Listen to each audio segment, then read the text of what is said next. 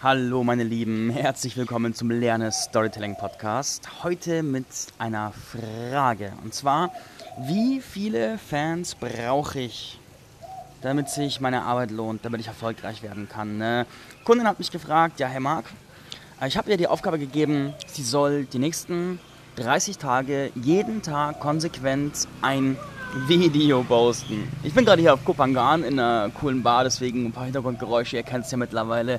Und ich habe ja gesagt, 30 Tage jeden Tag ein Video zu ihrem Thema. Und sie war erstmal so nach dem Motto, oh je, das klingt nach einem Haufen Arbeit. Ja, es ist ein Haufen Arbeit. Und jetzt macht sie es seit drei Tagen und sagt, ja Marc, die Videos sind jetzt draußen und die Leute reagieren auch auf mich, aber ich habe noch eine sehr kleine Reichweite, das heißt nur meine eingefleischten Fans reagieren da. Lohnt sich das denn, das zu machen? Und meine Antwort ist ja, definitiv, weil es geht im ersten Schritt nicht um die Menge, es geht im ersten Schritt um das System. Und das System oder anders gesagt die Gewohnheit ist die Frage, wie konsistent bist du für deine Fans, egal ob einer oder 100.000 da? Die Frage ist, wie reagierst du auf ihre Kommentare, auf ihre Likes, auf ihre Interaktion? Und die Frage ist, was können die, die eingefleischt da sind, schon von dir erwarten? Das heißt, wissen die, dass es bei dir regelmäßig geilen Content gibt oder wissen die, dass bei dir, also wissen die nicht, was bei dir zu erwarten ist?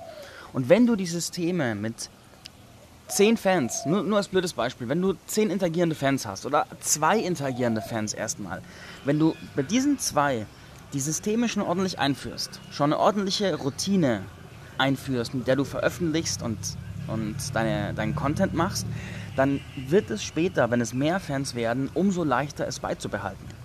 Es ist wie beim Sparen. Wenn du mit wenig Einkommen, wenn du 100 Euro hast im Monat, als plakatives Beispiel, und du sparst 5 Euro oder 10 Euro konsequent weg, dann wird es später umso leichter, bei 1000 Euro 100 zu sparen und bei 10.000 Euro 1000 und so weiter und so fort.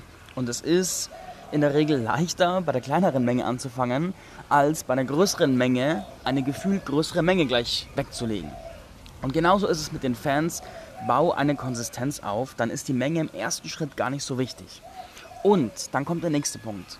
Wenn du, wie in meiner Aufgabe für Sie, für 30 Tage jeden Tag ein Video machst, dann macht es etwas mit deiner Fähigkeit. Weil du darfst dir dann jeden Tag Gedanken über deinen Content machen, du darfst jeden Tag Erfahrungen vor der Kamera sammeln. Du darfst jeden Tag mit deinen Fans interagieren.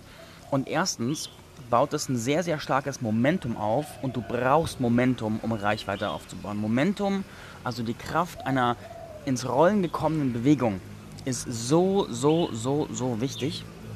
Und zweitens schult es deine Fähigkeit der Präsenz, deine Wirkung, deine Fähigkeit als Unterhalter und als Lehrer und diese Fähigkeiten brauchst du.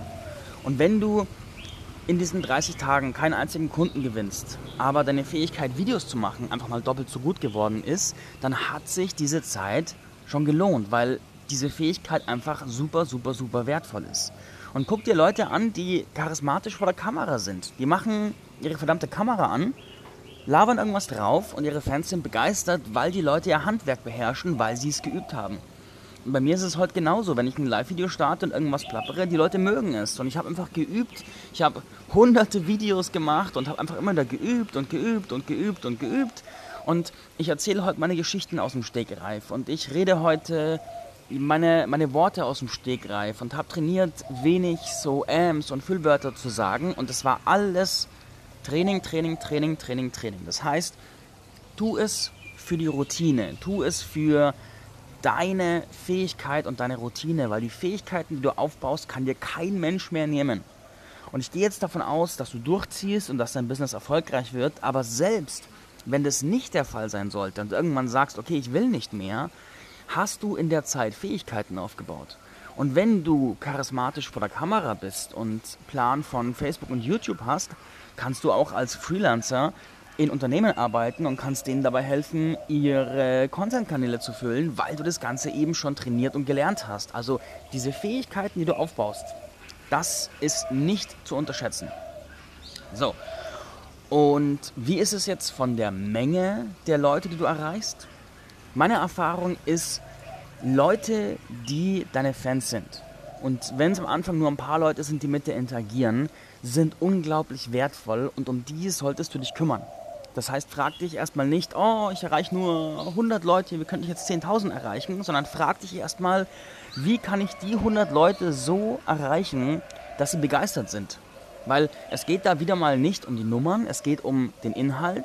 Und zwar, wenn du in der Lage bist, deine 100 Fans zu begeistern, dann kannst du nachher auch 10.000 Fans begeistern. Und wenn du 100 Fans nicht begeistern kannst, kannst du 10.000 Fans nicht begeistern. Das ist äh, eine relativ einfache Rechnung. Das heißt wiederum, sieh es als Trainingsfeld.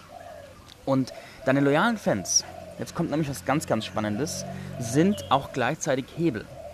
Denn wenn du loyale Fans hast, dann sind die auch eher bereit für dich, oder nicht für dich, sondern mit dir Challenges mitzumachen, gemeinsame Projekte mitzumachen.